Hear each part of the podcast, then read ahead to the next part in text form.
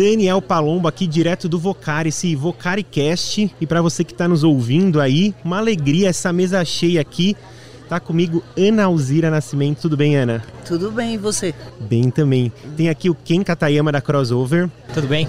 E o Douglas Gonçalves do Jesus Cop. Oh, acho que honra, hein?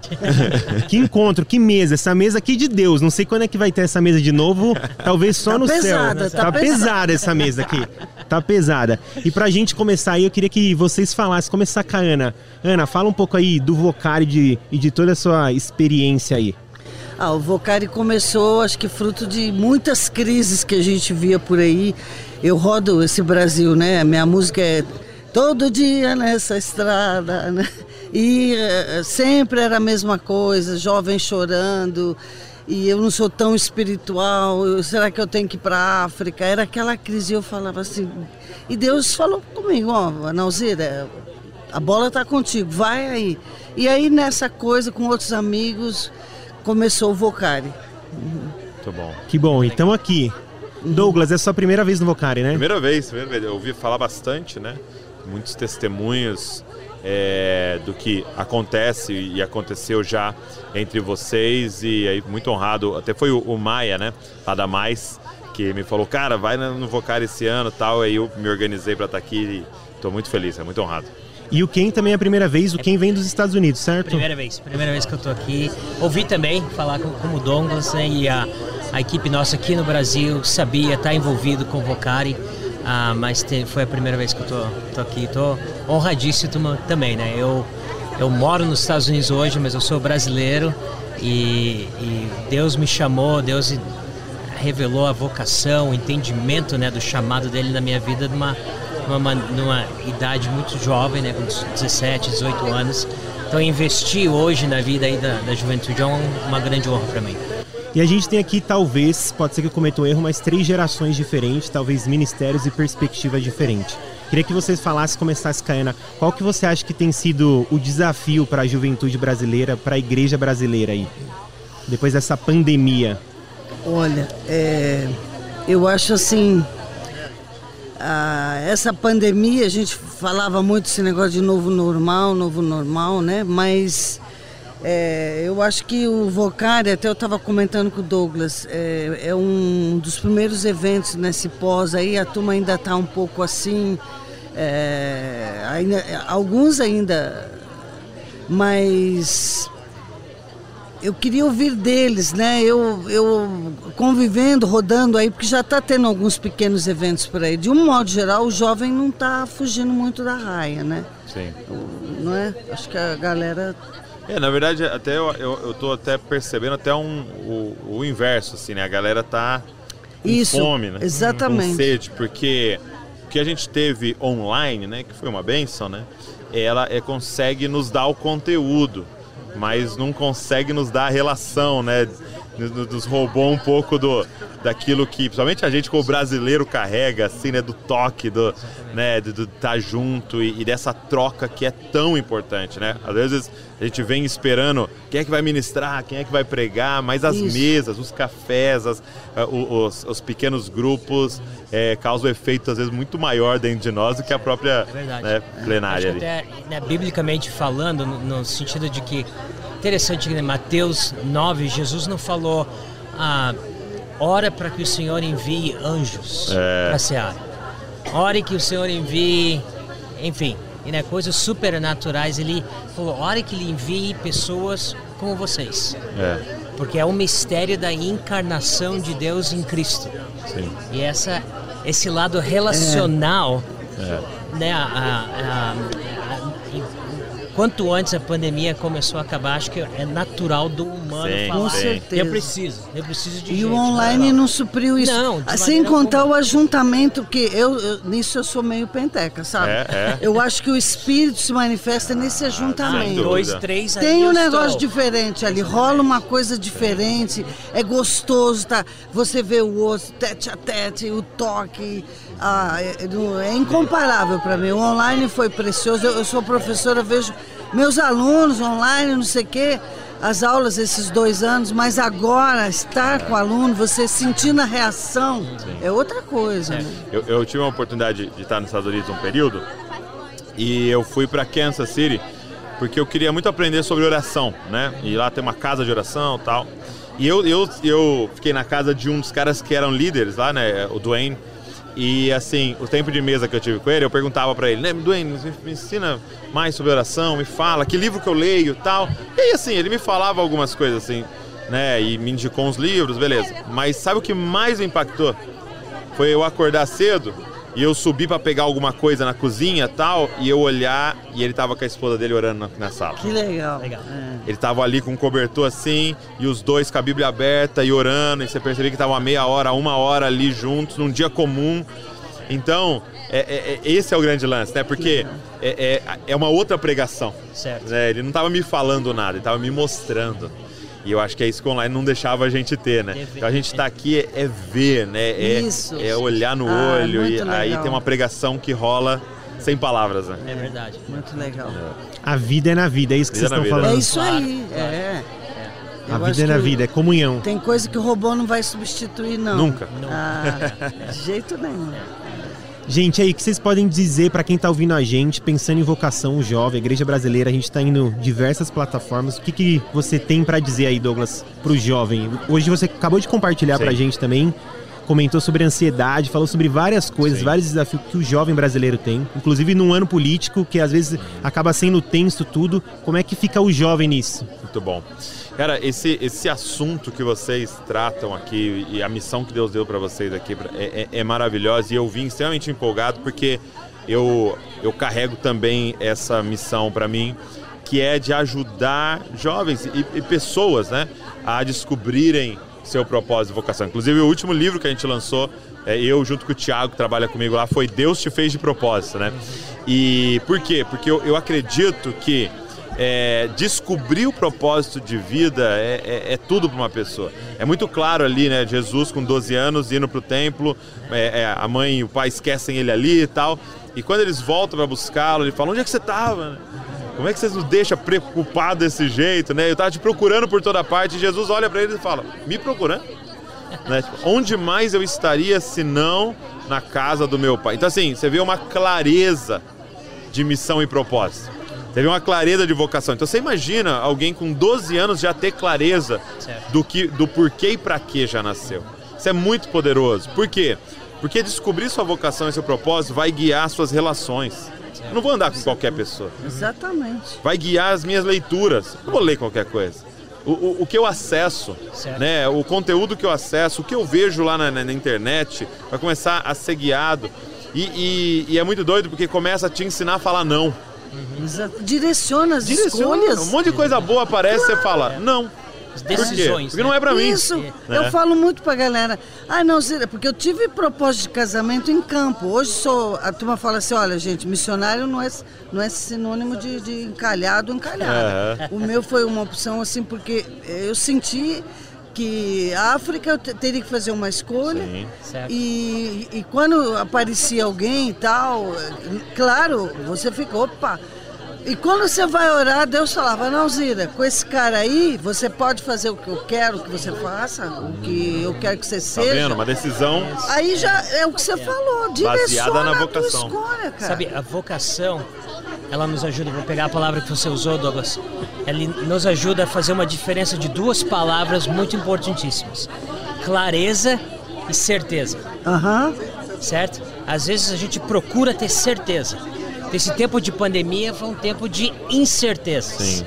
Daí todo mundo fica louco, fica pirado. Não, pode, não pode, faz, não faz, e começa essa guerra interna clareza nos ajuda a fazer decisões mesmo sabendo que há incertezas no futuro. muito legal. Sim, sim. Certo? Porque incertezas vão vir toda hora.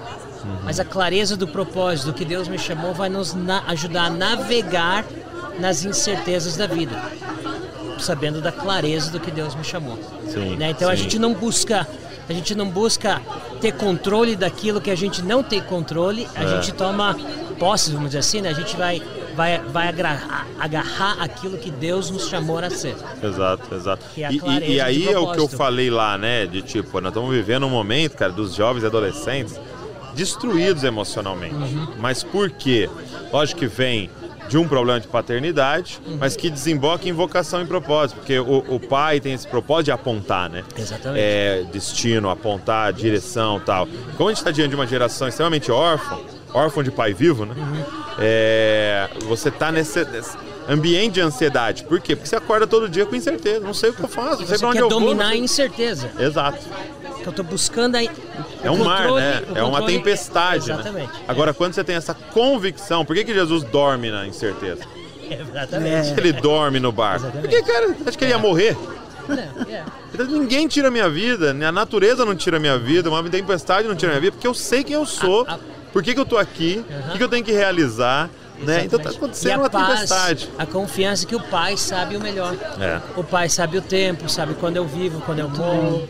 O pai o tá livro já saiu, o teu livro? Saiu, Deus te fez de propósito. É, é um livro Legal. pra você descobrir o porquê e pra que Deus te criou. Tem até uns exercícios, assim, é bem legais. Muito bom. legal. É legal. Muito bom. Você está querendo dizer então, se a gente tem dificuldade de saber quem a gente é, a nossa identidade, a gente tem dificuldade de, de assumir a responsabilidade, nosso propósito é isso? Total. Então talvez o jovem ou a igreja brasileira ainda está com dificuldade de assumir algumas responsabilidades porque ela não sabe quem ela é. Totalmente.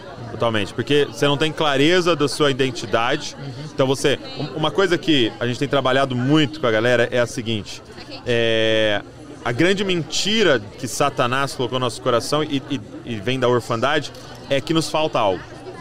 Era interessante ontem, nós estávamos no evento e eu ministrei e o pastor, depois, líder do evento, Vinícius, ele pegou o, o microfone e ele falou assim: quem aqui se sente um cidadão de segunda classe no reino de Deus?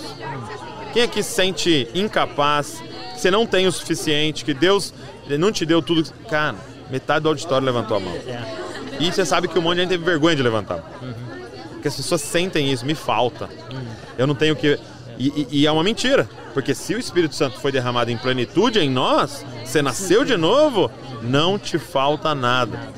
Entendeu? Então, é, é essas incertezas que travam, paralisam.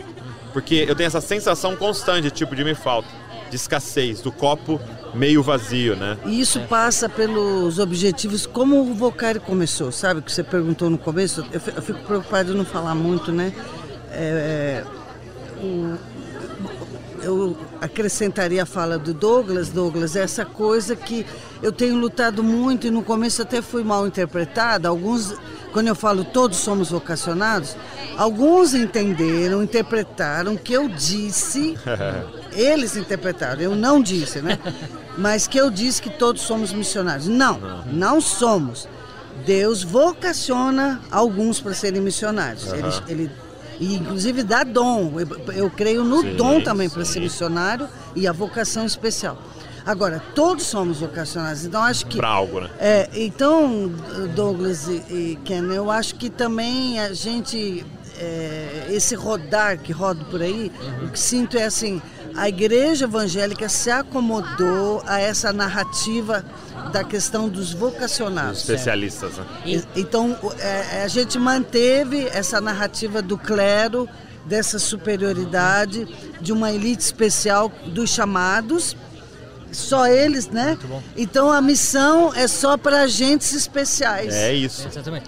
E aí o jovem se sente, eu, sou, Ah, eu eu, sou não sou tão espiritual. Segunda classe. É, Ontem, então ontem, ontem à noite eu tive a oportunidade e a honra de fazer a abertura, falei. E a mensagem que Deus deu no meu coração estava queimando no sentido de estar aqui e tudo mais. As pessoas não me conhecem, né? Eu estou nos Estados Unidos por muitos anos. Mas foi 1 Coríntios, da ideia de que eu vou, eu preciso prestar atenção no meu chamado. E Paulo está destruindo a narrativa nessa narrativa que olha para nós. né? Ele está falando, ó, Deus chamou as coisas fracas do mundo para envergonhar as fortes. Né? Vocês, quando vocês foram chamados, vocês não eram de nobre, vocês não eram sábios. As que não são. Desprezados, as que não são nada. Ele está destruindo tudo para falar: olha, presta atenção de quem vocês eram quando eu te chamei. Quando eu, quando eu trouxe você para o meu reino. Porque quando você entende isso, o finalzinho ali, é que para que ninguém se vanglorie diante dele. Que a nossa missão, a nova, nossa vocação vem dele, pertence a ele e é para ele. Não é para nós, não Sim. é para aplauso, não é para que eu me sinta bem, para que eu tenha meus seguidores. Não. É vem dele para oferta ele, pra ele. De volta para ele. Né, E, isso, isso muda, porque daí tira essa ideia de, do, do, da- do clero, do chamado, É. o cara que está no foco, e eu sou nada. Sim. É, Eu sou o se- segundo. É, Eu trabalho Deus muito isso dentro do conceito de Missio Dei. Sim. Ele É. está em missão, ele vai cumprir seus propósitos. Sim. Cada um de nós descobrir sua parte no projeto, não é? Exato. E, então, o projeto de cada jovem é participar do que Deus quer fazer no Certo. mundo. Então, cara, você não tem que ir para a África para participar do que Deus Não, quer de fazer maneira no alguma. mundo. É. Se todo mundo fosse Onde tiver ser humano, É. Onde, tiver, onde você estiver. É, se a igreja, né, o corpo de Cristo, se o, o corpo todo de Cristo vai embora para um lugar, o corpo de Cristo morre no lugar que está. Aham. Né, que é um erro Nossa. missiológico, um Eu, erro de eu- missão. foi muito né? doido que eu- a gente estava plantando a igreja. Primeiro ano estava plantando a igreja em Bragança, né? A nossa cidade, é, a família de Zascope. Aí a gente estava naquele período de achar um lugar para alugar, e aí cadeira, pôr um som, né? E aí eu lembro que eu peguei, sendo extremamente transparente, abri para a igreja, ó, os gastos foram isso, isso, isso. Aí alguém escreveu para a gente uma crítica uma igreja que não investe em missões, né, tal, tal, tal, né? E falando, né? E aí eu falei, cara, que visão errada, né? Porque o que, que nós estamos fazendo aqui? É uma missão. Sim. Será que tem que vir alguém dos Estados Unidos para Bragança Não. para ser uma missão? Não. É. Se alguém levantar para plantar uma igreja em um lugar, é uma missão. Porque nós somos todos cidadãos do céu. Então, qualquer lugar que você tiver aqui nesse mundo é uma missão, né? Nós estamos Você vai estar estendendo o realizando, né? dele Mas é, para mim é culpa nossa missionário também. É. Eu- quer dizer, eu até tiro você dessa. Sim. Porque eu, eu tô mais nesse mundo, eu Sim. e o Ken talvez, não. no mundo missiológico aí Sim. dessa galera. E- e- O que eu tô querendo dizer é assim, nós da missão transcultural, Sim. Douglas, então essa galera alimentou essa coisa, sabe? Que missão verdadeira é quem, é quem E- cruza a fronteira. Isso. E, né? Na verdade, essa, essa ideia é uma coisa que a gente faz ali com a Crossover Global. Porque a Crossover Global tem gente ao redor do mundo, mas não é ter um monte de brasileiro ou americano. Nós temos 27 nacionalidades dentro da nossa equipe. Aham. Eu tenho pessoas que eu lidero que eu preciso de tradutor para conversar. Uau. Porque a gente não fala a mesma língua, cultura, aquela coisa toda.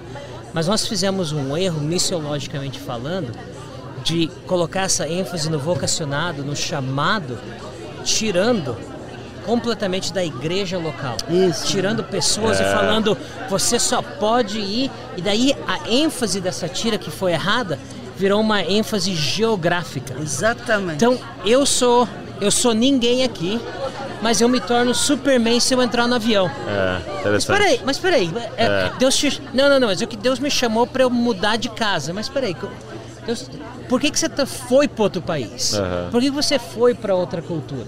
Isso Né? Eu sou fã do Douglas, porque ele ele está trazendo esse elemento para a galera e para nós, ensinando a gente, se ajudando a, a semear isso. Exatamente, porque, eh, porque é um uma, espaço que- é uma, uma maneira diferente de pensar É. de, que, de que Deus pode usar e me chamar em qualquer lugar. E na verdade, tem muita gente falando, ó, eu sou aqui candidato, agência me recruta. E se as agências começarem a fazer pergunta, mas peraí, você, você quer ir para um campo, você quer ir trabalhar no meio, É. no meio do muçulmano, glória a Deus, que bom. Quantas pessoas você levou para Cristo? Você liderou na tua igreja? Você já plantou uma igreja? No teu país? No teu- na- Não, não, não. Eu Sim. não faço aqui porque Deus me chamou lá. É, Absurdo. Biblicamente falando, não Você sentido. não é bênção aqui. não É, faz eu acho que a gente tem que começar a, a- sabe aquela aquela imagem de você vir e, e arrancar uma árvore Hum. pela raiz assim, transportá-la e plantá-la em outro lugar. É. Eu acho que isso tem que começar a acontecer. Aquelas pessoas que dão mais frutos nas nossas igrejas locais deveriam ser aqueles que a gente arranca ela pela raiz Sim. e planta ela em outro lugar. Não levá-lo como alguém que é, é um potencial, né? Exatamente. Mas que já está dando fruto ali, que é um missionário naquele lugar, né? E, e vai uma coisa, né, no sentido do envio de mi- missionários, no sentido porque que existe uma diferença logicamente geográfica Sim, e tudo sim. mais cultural de plantar a tua igreja na Bragança como um nativo, Paulista, né? exatamente, e ir pro Arábia Saudita, é. certo? Uma diferença completa lá. Mas muitas vezes por causa dessa ênfase, dessa missiologia, o, o chamado missionário ele se torna uma pessoa que não é submissa a uma autoridade eclesiástica. E aí é, o, e é o, aí é o início do fim da coisa toda. Sim.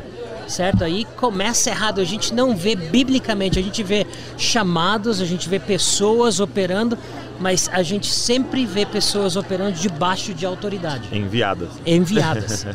né? se, se não tem num corpo que envia Paulo, o apóstolo dos apóstolos, certo? Ele voltou para dar prestação de conta para a igreja que o enviou.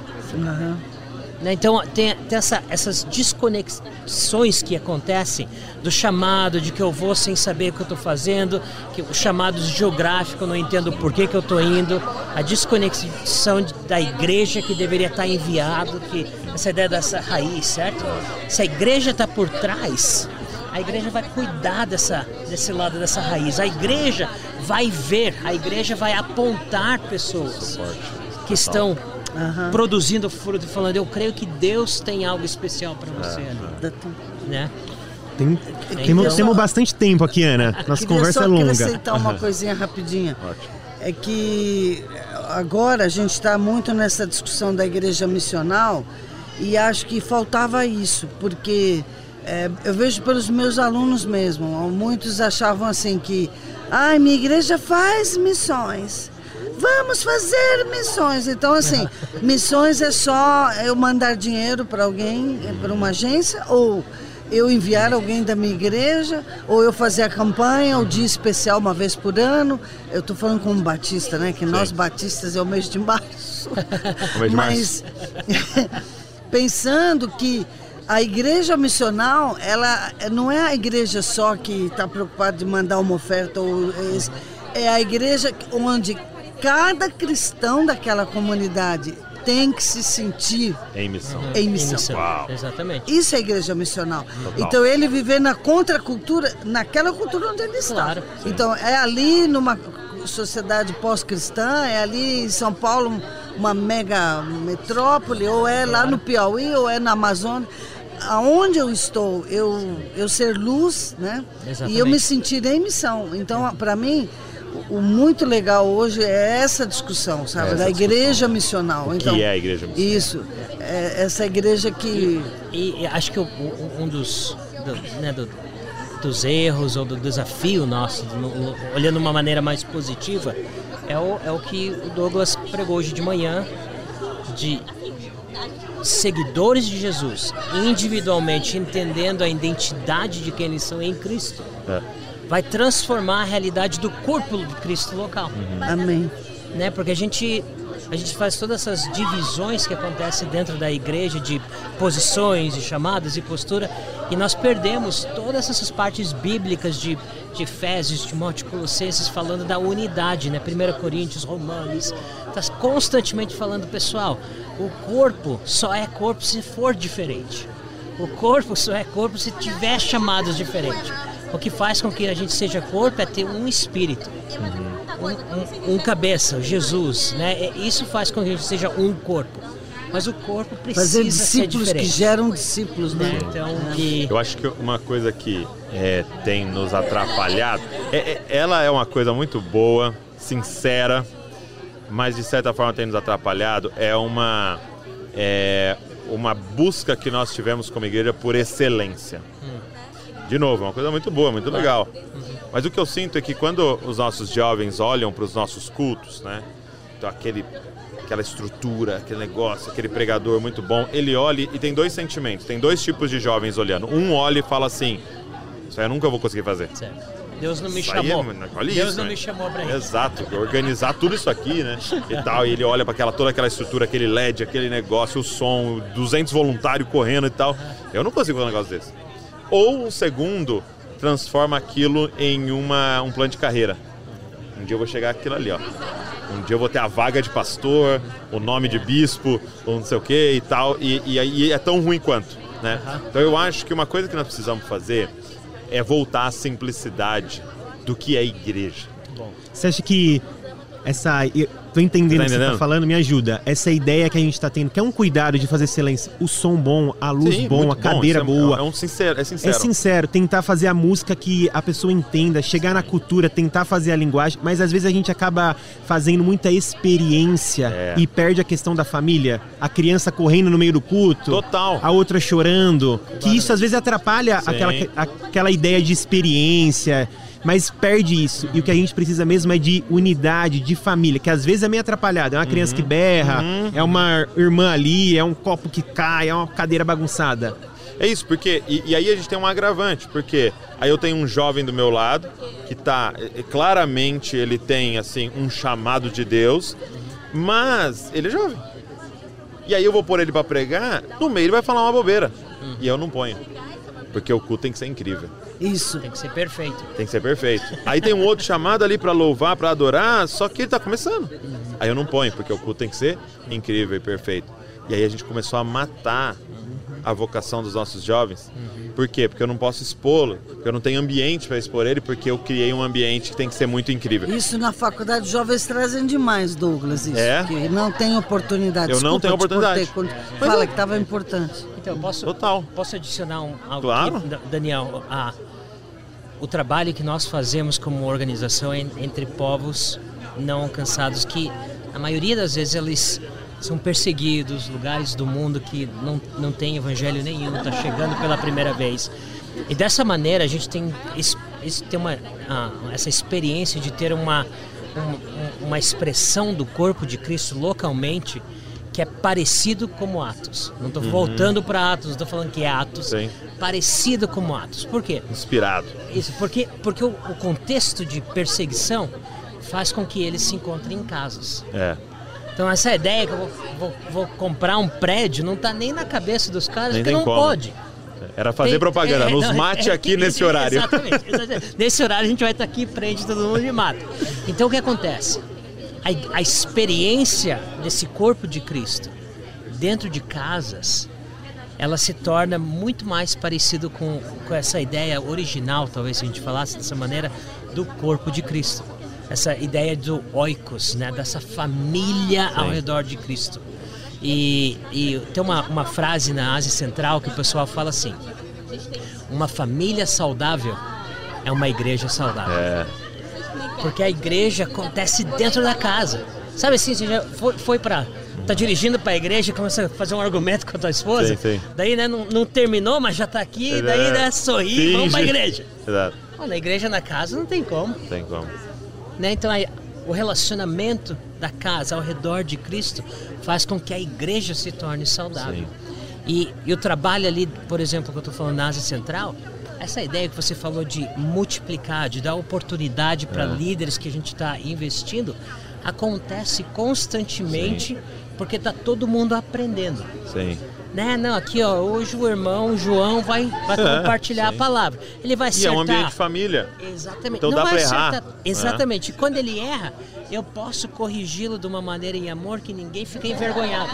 Não, não, não, João, olha, eu entendi o que você está pensando, mas biblicamente você errou aqui, não sei o que lá, vamos, Tá. continua, vamos juntos. Muito bom. E você desenvolve mais. Porque você mais. imagina, ó, se, se eu tenho um lugar que eu reúno mil pessoas, a verdade é que para fazer aquela reunião, aquele culto, eu preciso de dez. Então, um grupo de louvor ali, Aham. quatro já dá conta, um cara que vai pregar e abre, né, tal. Certo. E alguém na porta ali e tal, abrir o prédio. Dez a gente dá conta, entendeu? Agora, se eu, para reunir mil, preciso de 20 casas, eu preciso de 20 pessoas Pessoas, ativadas. exatamente. E até um pouco mais do que isso, entendeu? Então, a gente começa a formar muito mais pessoas. É. Muito mais pessoas são responsáveis. Porque a verdade é que no, no domingo, só quem sente, quem se sente trabalhando? Aqueles 10 ali. É. E todos os outros estão no momento deles de receber. Uhum. E de repente, o trabalho se torna de quase todo mundo. Certo. De repente, todo mundo é missionário naquele domingo. E eles entendem, é, é, nós vamos ter que assumir essa E- igreja. E, é o corpo, né? É o lado vocacional. E aí você olha isso no sentido de missões. Uhum. O melhor re- recrutamento de obreiros é uma igreja que ativa os membros. É.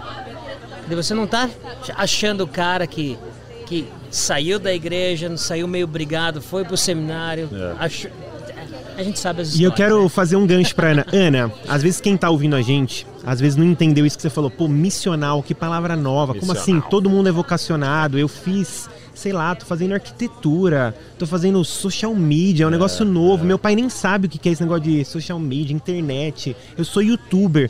O que, que você quer dizer como somos todos vocacionados? Eu gosto muito de uma oração que você me permite dizer, que eu já ouvi você falando várias vezes. Quando você acorda de manhã, você fala: o que é que Deus está fazendo no mundo que eu posso me juntar a Ele?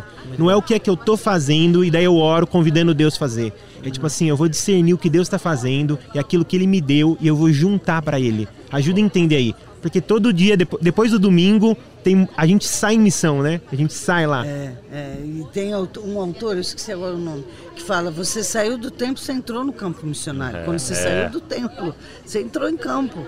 Então, é, não existe isso, o campo missionário, esses mitos, esse romantismo. Eu acho assim, aonde você está, e eu falo para a turma, o melhor lugar do mundo é onde você está, onde Deus te colocou. E pode, pode ser que Deus te chamou para ganhar dinheiro, pô. Você vai ser um, um mega empresário, é, Deus te chamou para ser um profissional liberal. Já pensou, no- é, o que Deus quer fazer no mundo não precisa só de nós missionários, precisa de o missionário de carreira, né? Precisa de todos. Precisamos de médicos, dentistas, professores, precisamos do pessoal de TI, precisamos. é, é, então, assim, aonde eu estou, eu posso é, fazer a diferença, eu posso sinalizar o reino de Deus. A minha vida, a minha postura ali está sinalizando o reino no sentido de que estão olhando para mim, minha vida está falando. É, eu, eu amanhã vou pregar, até eu estou fazendo um link com o Pentecoste em Atos 2, quando o Espírito Santo vem. Então, na verdade, é um novo momento, uma nova era, e que agora não era mais, você não precisa ir mais lá no templo para sentir Deus, você não tem que ir mais lá, não sei O sagrado não está em objetos ou locais, mas é você. Agora, eu sou o templo do Espírito, ele vem sobre cada um, e cada crente cheio do Espírito, onde ele estiver, ele é uma manifestação é, da presença do Senhor. Uau. Eu na guerra, eu, eu não tinha tempo de falar com todos. Eu trabalhei num país comunista e era marxista-leninista, em guerra. E aquela correria, os médicos todos tinham ido, porque se eles ficam. Conta pra gente essa história aí. Como é que foi isso? Eu É já ouvi você falando. É. Todo mundo indo embora e você, naquela hora, você entendeu que era hora de ficar. Então, é essa coisa da vocação de. de é, agora pode ser meu momento, mas não era vamos pro templo, gente. Não, ali no hospital, no chão, galera enferma, feridos. É, os médicos tiveram que sair porque, como eles eram funcionários do governo marxista, a guerrilha estava entrando e a ONU avisou: olha, vamos, último avião, aquela loucura. Então a gente sabia que a guerrilha está entrando. E então a galera foi para. E teve mesmo fuzilamentos, etc. Então ficou eu, algumas freiras, e Deus falou claramente no meu coração para eu ficar. Foi uma decisão assim de Deus. E naquela loucura, feridos, feridos, centenas. Então eh, nós começamos a. Mas foi a freira que me deu mais coragem, sabe? Ela, vamos, Ana! Então, e aí a, a gente começou a trazer os feridos, misturava feridos do governo, tirava a roupa, queimava e misturamos. Mas o que, que foi legal ali? Não dava tempo de cama por cama. Ai, quero te falar o plano da salvação. né? Ou vamos fazer o culto aqui. Quem vai fazer a, a, a, a canção Louvor. introdutória? o louvor? Que ali era. Então aquela loucura várias vezes, várias, aqueles militares comunistas assim, eu quero ser igual a você, Uau. falando para mim. Então assim, aí. ele nem entendia o que é isso, o que é essa maluca aí, né? E ah, vários perguntavam, por que você ficou aqui? Por quê? Né? Então, Testemunho. muito legal, aquilo Porque que o a- René Padilha fala, conquistar o direito de ser ouvido, né? Então, é, muito Vi- legal. Vive de uma maneira que as pessoas perguntem Isso. qual é a esperança que está em você. Isso, exatamente, lindo, né? Então nós somos templos do Espírito, né? Amém. Então vocação tem muito a ver com isso também. Eu acho muito forte isso aí, sabe? É onde você está. É muito cômodo. Vem para minha igreja. tem um livro, é, A Missão Invertida, onde ele trabalha isso, que nós estamos no vinde, vem para a minha igreja, vem para. Uhum. E a gente esqueceu muito sair, né? Nós estamos ainda na missão centrípeta, num centro. Ah, o Deus está num local. Não, vamos, gente, vamos, galera. O, ele estava dando um podcast com a Zaf Borba, ele falou algo interessante. Ele falou assim: o culto de domingo é o intervalo do jogo. Opa. Ele disse, é quando Deus reúne os jogadores no vestiário e fala, ó, oh, tá dando certo isso, isso não tá dando certo aquilo, vamos nessa direção. Acabou o culto, vamos voltar pro jogo. Muito bom. Que né? ótimo. Então, basicamente é isso, né? É aquela reunião dos trabalhadores, né? Tipo, Como é que é, Douglas? Então, o culto de domingo é o intervalo do jogo, né? Que Muito legal. Bom. É os 15 minutos do vestiário. Pra gente... Com o técnico. É. Muito bom. Aí um anima o outro, dá um gás, canta uma música lá, põe a mão no meio. Massa, E vamos voltar bom, pro jogo, que é que é segunda-feira. Mas uma reflexão muito legal que eu li, de um autor chamado Alan Hirsch, uhum. já, viram, já leram alguma coisa dele? Muito legal. Ele fez uma reflexão do, do porquê dessa mentalidade, né?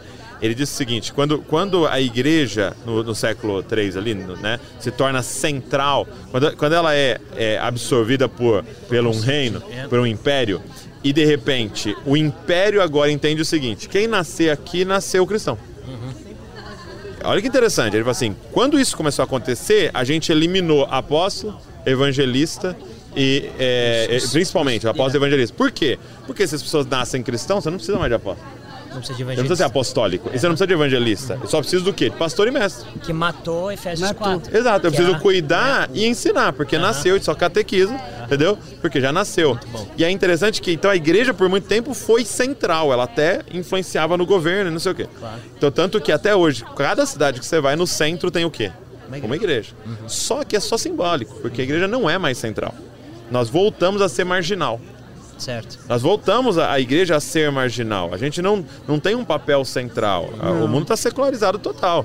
Entendeu? E aí a gente precisa voltar para o modelo de Atos. Claro. Por quê? Porque a gente não é mais esse lugar central. E aí, sendo esse lugar central, que a gente ainda acha que é, a gente faz um evangelismo só por atração. Uhum.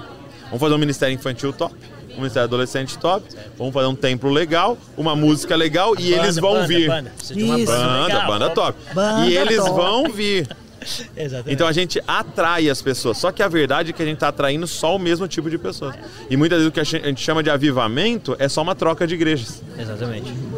Que isso, infelizmente, é, é uma onda cíclica, cíclica do que a gente recebe dos Estados Unidos como igreja brasileira. Exato. Né? A gente Aprendeu a, gente, a atrair. A, é, que a igreja americana ela cresceu, essa ideia de né, igrejas gigantescas. E eu, eu vou numa igreja que é gigantesca sim, sim. lá nos Estados Unidos, uma igreja boa, uma igreja bíblica, ah, mas a gente recebe é. isso sem entender, às vezes, o contexto pela qual essas igrejas foram formadas nos Estados Unidos. E a gente vai ter que parar e repensar, tipo, nós é. não estamos mais nesse momento. Exatamente. É. Nós somos marginais de novo. Então não adianta fazer algo atrativo no centro da cidade que tem um grupo de pessoas que nunca vai vir na igreja. Não importa o LED, não importa a banda, não importa nada, porque eles não vão pisar numa igreja. E é aí que nós vamos ter que ir. Nós vamos ter que alcançá-los no lugar deles. Porque você citou a encarnação, né? É a forma de Jesus fazer missão. A forma de Deus fazer missão é encarnando.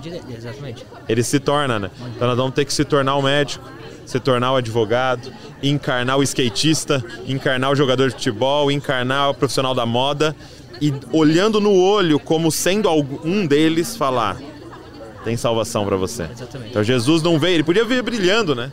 Ele podia ver nas nuvens e falar, vim salvar vocês. Não, ele se torna um de nós, olha no olho e fala, eu sei o que está passando. Isso. Certo, certo. E eu vou te ensinar a viver sendo um de vocês. Né?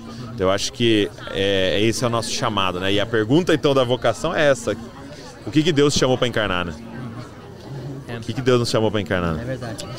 Posso jogar uma, uma ideia só para pessoas refletirem sobre isso? Não estou falando que é né, essa, essa ideia top aqui. Às vezes a gente define palavras. Palavras são importantes, palavras são poderosas. Sim. Né, a ideia da, da, da, da Torre de Babel né, para que não aconteça mais, o que, que eu faço? Eu confuso as línguas. Uhum. Porque palavra tem poder. E até aquela conversa entre a Trindade ali em Gênesis 11 fala, né? Olha, se eles colocarem a mente deles, nada para. Né, nesse sentido. Uma reflexãozinha aqui. joga a palavra missionário no lixo. Tira, tira essa categoria. Mas eu estou falando isso, vou fazer uma distinção. Lá nos Estados Unidos, essa ideia da igreja missional ela é um pouco até antiga, vamos dizer assim. Essa, na igreja missional, não sei o que lá.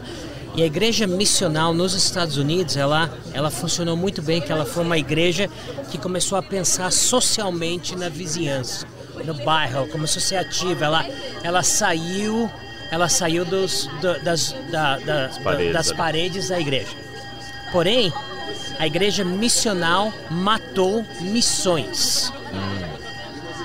Se Mas é que tá, depende dos conceitos Exatamente, de missional. Por isso que eu é. estou falando.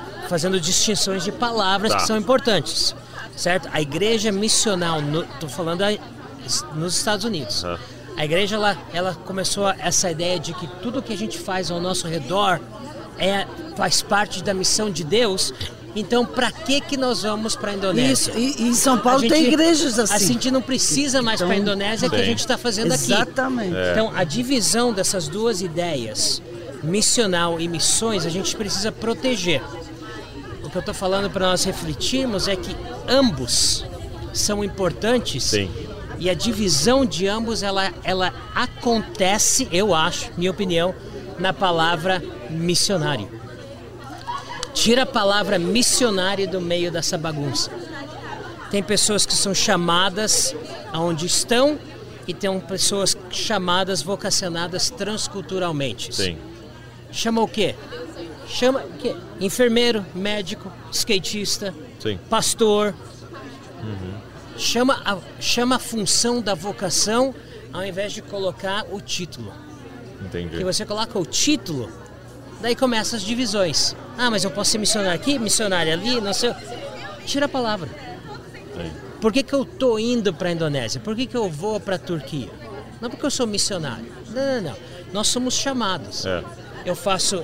Deus me chamou na vocação aqui, eu posso fazer essa vocação uma, uma boa palavra, uma boa né? palavra seria discípulo. né? Exatamente. Discípulo. Por que que você tá indo pra Obreiro. Indonésia? Porque Jesus tá Obreiro. indo pra lá. Exatamente. E eu sigo ele. Eu tô, é, que Jesus falou, ó, vai lá, faz o que você está fazendo aqui, lá.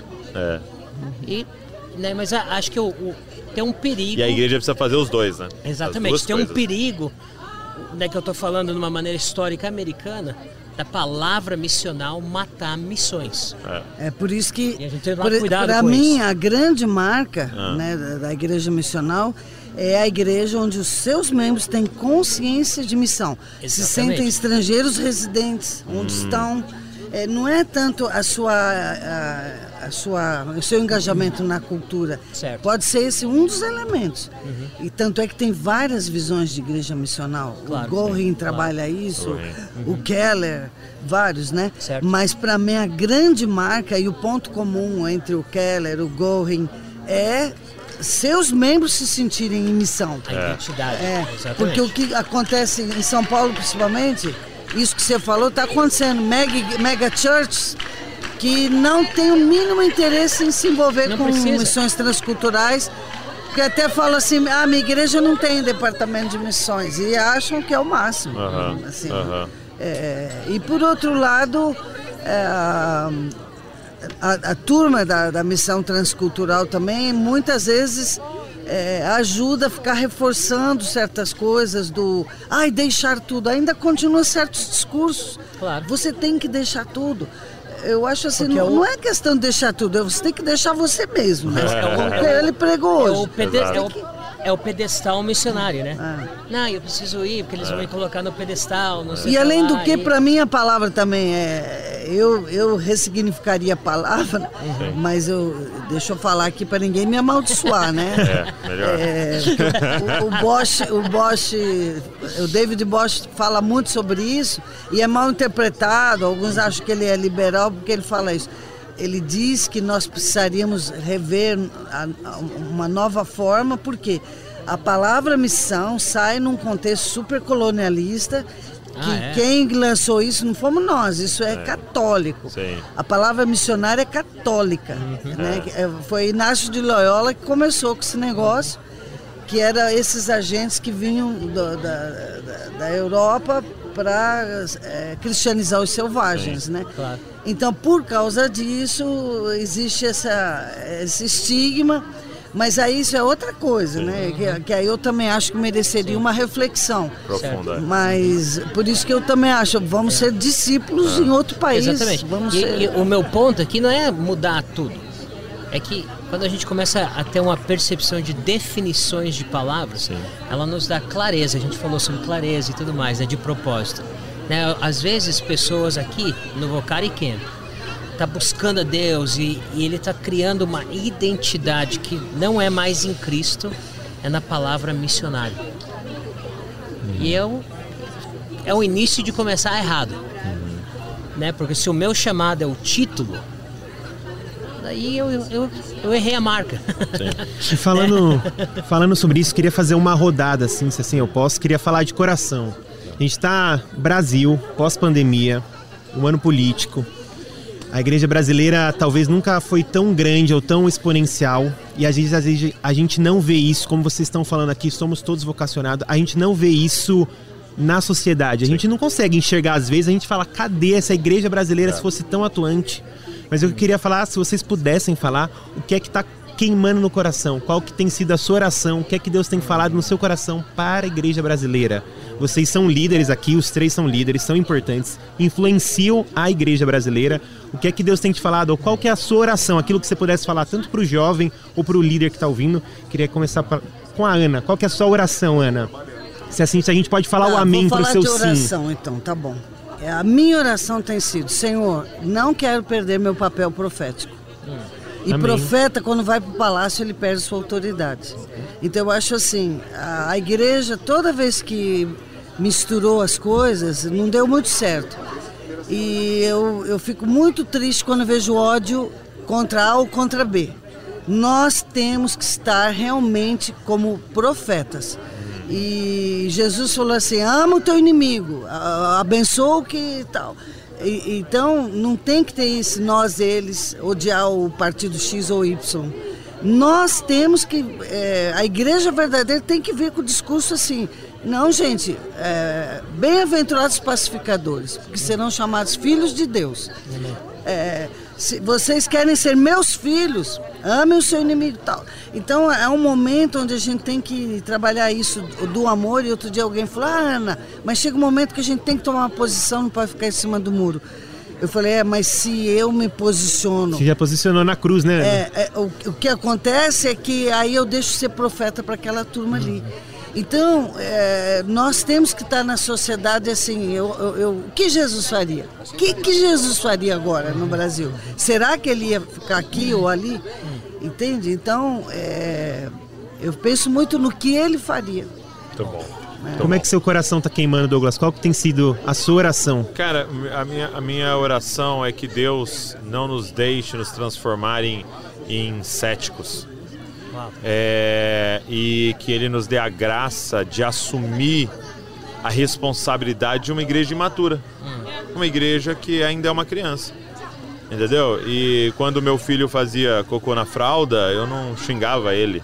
Eu não criticava ele e falava que ele comparava ele com, uma, com alguém de 18 anos eu assumia o período da vida dele e trocava a fralda na expectativa, na esperança, sabendo que um dia ele vai se tornar um adulto. Né? Então, é, eu acho que nós, como líderes, temos que parar de ficar criticando a igreja brasileira e assumir. Como amigos do noivo, Amém. a noiva imatura. A jovenzinha de cantares que não tem seios ainda certo. e que precisa se desenvolver para um dia receber o Messias e casar-se com ele. Então, é, minha oração tem sido pela maturidade da igreja, sabe? E pensar o que a gente precisa voltar. Precisa voltar nos fundamentos? Precisamos voltar na. O que a gente precisa pregar? O que a gente precisa ensinar? Será que a gente foi muito lá na frente, a gente precisa voltar um pouco? Certo. Ou será que a gente está muito lá atrás, aqui um pouco mais à frente? E, e, e, que mais e mais trabalhadores se levantem. Quem são os trabalhadores? Aqueles que assumem responsabilidade. Olham para a igreja e falam, é nossa. É a nossa igreja, é a igreja brasileira que Deus nos deu e que nós sabemos o, que ela vai se tornar no Senhor. Né? E o seu coração quem? Como então, é que está queimando? Para mim, acho que a, a, uma das orações que eu tenho feito para o Brasil, eu faço isso para os Estados Unidos também, morando lá. Ah, né, eu sou cidadão, então acompanho ambos, né, ambos países. Ah, creio que nós temos que ajudar a igreja a entender que Jesus não quer salvar a pátria. Jesus quer salvar pessoas dentro da pátria. É. Sim. Né? Bom. Então, o movimento nesse ano político, de divisão, de. Mas o cristão precisa. Né, você não pode ficar em cima do muro, Imagina, não sei o que eu lá. cheguei a ver cristãos bem Não, feitos brigando com a Ucrânia. Que é. isso? Então, a- Crentes. A nós, nós precisamos entender que o reino de Deus não é para salvar a pátria brasileira, é para salvar as pessoas dentro do Brasil. E as pessoas dentro do Brasil, não importa se são esquerdistas, não sei o que, que são, não, não importa, são pessoas. A missão da igreja é salvar pessoas, é, com- é comunicar o reino para pessoas e não para um partido político. Os Estados Unidos, cara, quebrou dois anos atrás por causa disso. A divisão da igreja dentro dos Estados Unidos é vergonhosa o que aconteceu no meio da, da eleição, Black Lives Matter, esse tipo de coisa aconteceu. Quebrou amigos que É. não são mais aqui- amigos porque eles, eles, eles, ah, eles confundiram a identidade, a cidadania do reino com uma cidadania nacionalística. E na cidadania nacionalística a gente não batia.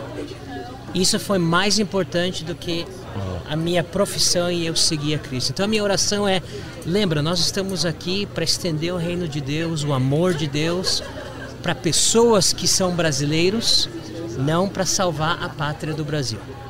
Essa não é a missão da igreja. Muito bom.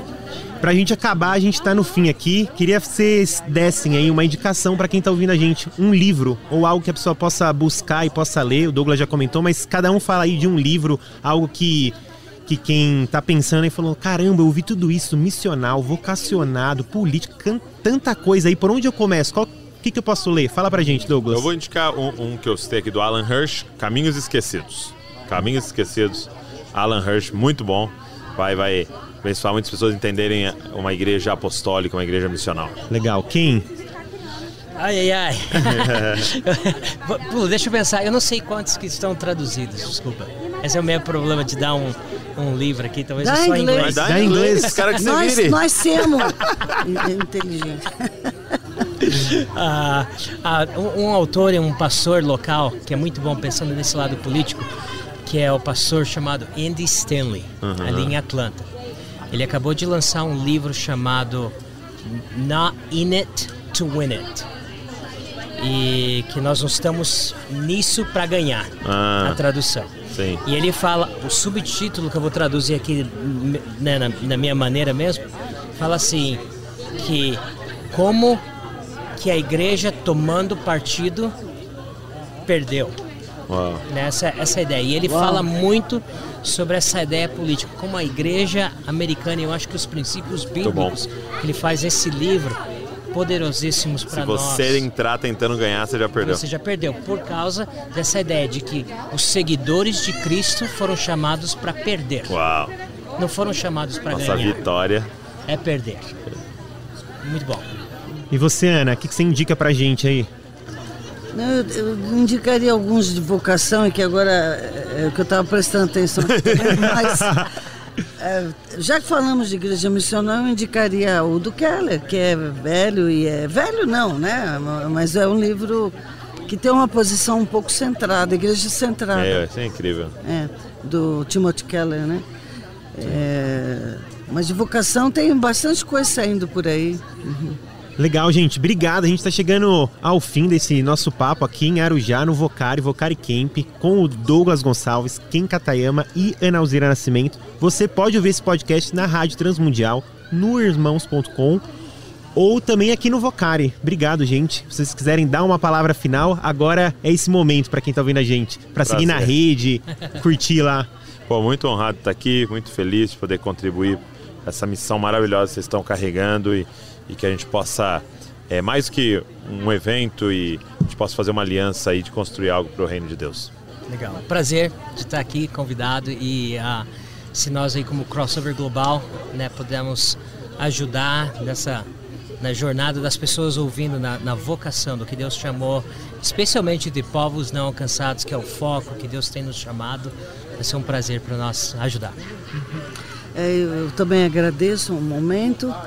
É, eu queria dizer que, completar uma, uma fala que o Douglas teve lá, na hora eu não quis cortar, mas Atos 20, 24, a minha versão, eu uhum. faz, posso fazer palhaçada aqui, né? Claro. É, às vezes eu faço minhas palhaçadas, mas na minha versão eu colocaria assim: o que dá sentido à minha vida é, é, completar a missão que Deus me deu, né? Então por isso que cada jovem, cada cristão deveria buscar isso de todo o coração. Qual a minha missão? Hum. Porque é isso que vai dar todo Muito sentido para nós, né? É o que Paulo fala lá naquela versão que todo mundo sabe, nada considero a vida. O que Paulo está dizendo hoje, aperta a tecla SAP, é o que dá sentido para minha vida, cara, é vida. fazer o que Deus mandou eu fazer. Uhum. É, então, tchau. Amém. Então, tchau, gente. Então, Com tchau. essa frase da Ellen, então, tchau.